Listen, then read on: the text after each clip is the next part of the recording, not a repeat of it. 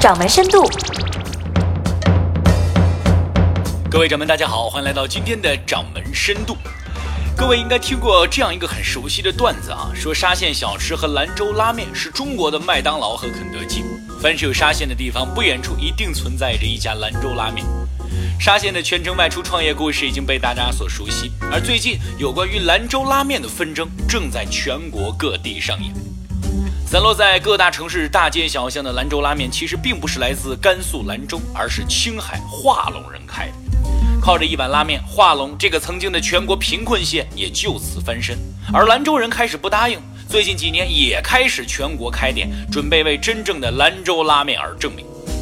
最近，兰州拉面连锁店东方宫位于深圳的一家门店，因为与青海化隆人开的兰州拉面距离过近，遭其抵制。青海人天天堵门，围攻了一个多月，导致东方宫无法正常经营，只好赔钱了事。对面两家青海拉面馆分别获得了七十五万元和四十万元的赔偿。之前类似的事情在西安、苏州、天津、北京也都发生过。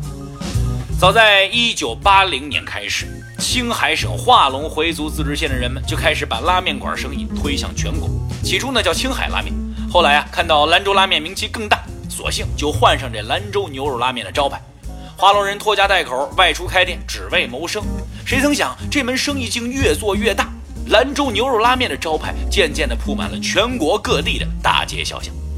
随着兰州人也成群结队开启拉面馆，持续引发了至今的冲突。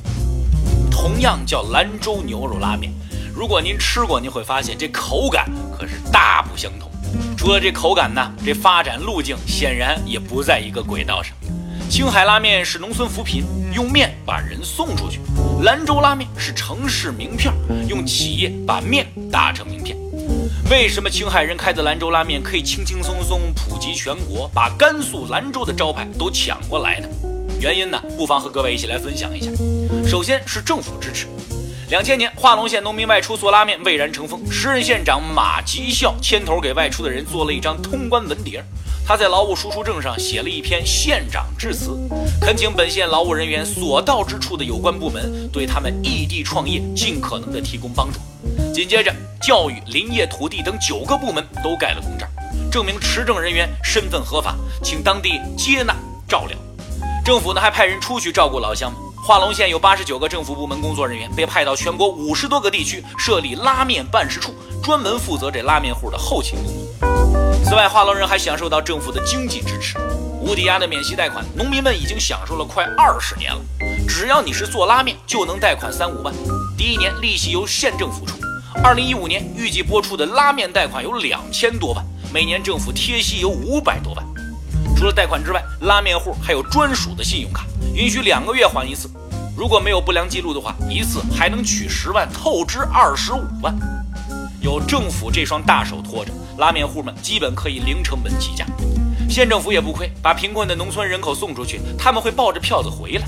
在当地有这样一种说法：送出去十万人，每年能回来一个亿。您正在收听的是《掌门深度》。第三点就是这成本控制了。兰州本土拉面的代表东方宫总经理马军认为，汤面的成本差别正是三十年来青海拉面走得出去，而兰州拉面走不出去的原因。兰州拉面的汤需要用牛肉、鸡肉、牛骨熬至少五个小时，而这青海拉面的汤主要靠牛油和胡椒粉等调料的勾兑。如果说一碗兰州拉面成本是七块，青海拉面的成本可能也就三块钱。所以在低价的快餐市场，青海拉面能赚钱，兰州拉面自然会亏本。虽然青海拉面在用心上在兰州拉面之后。但它无不向我们折射出这样一则启示：一个默默无闻的产品，想要做成品牌，在没有背景的前提下，你必须把产品做到极致。青海拉面的极致，便是它的易复制性，这也是所有餐饮企业迅速扩张的核心。传统拉面店想在大城市生存下来，也面临转型的过程。而在这个过程中，麦当劳、肯德基这些国际连锁快餐成了学习的模板。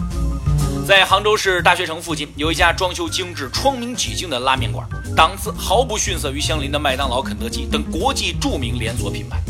这是来自化隆回族自治县的农民企业家马真的一滋味清真快餐连锁，是在杭州开办的十七家拉面连锁店中较小的一个分店。